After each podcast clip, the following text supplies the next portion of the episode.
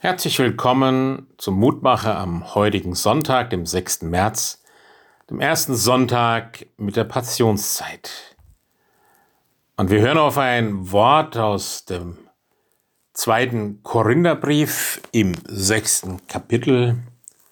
Siehe, jetzt ist die willkommene Zeit, siehe, jetzt ist der Tag des Heils.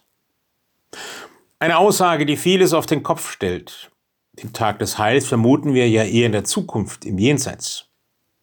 Und im Alltag leben dann auch die meisten Menschen auf die Zukunft hin nach der Logik, wenn, dann. Also, wenn ich erst einmal die Schule hinter mir habe oder das Studium.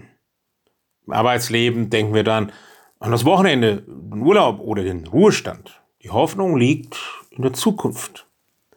Dass aber die Gegenwart schon gute Zeit ist, scheint eher problematisch.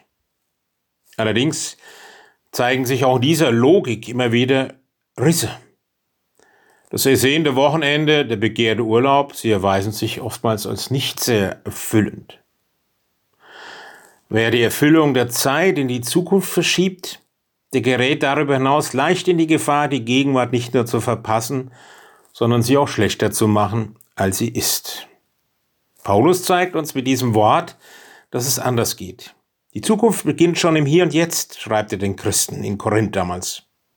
Die Gegenwart ist bereits die von Gott gefüllte Zeit, auch wenn sie vielleicht hart erscheinen mag und Enttäuschungen bereithält. Paulus weiß, wovon er spricht. Er musste ja vieles ertragen an Nöten und Ängsten im Gefängnis, mit Gerüchten über sich und Verleumdung. Und doch gilt für ihn, siehe jetzt, ist die willkommene Zeit, die Zeit der Gnade, Tag des Heils. Und darum kann er fröhlich glauben, auch wenn er Grund hat, traurig zu sein. Er kann nichts haben, doch wissen, dass er längst alles hat, was im Leben und im Sterben zählt. Denn Paulus weiß, dass denen, die Gott lieben, alle Dinge zum Besten dienen.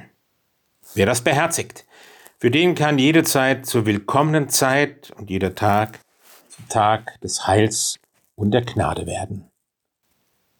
Lieber Herr und Gott, schenke mir um Jesu Namen willen auch immer wieder das Bewusstsein von meiner Zeit als erfüllter Zeit, trotz allem und in allen, durch deine Gegenwart, durch deine Liebe und durch deine Güte. Und lass mich das an anderen und für andere ausstrahlen. Amen. Es grüßt Sie, Ihr Roland Friedrich Pfarrer.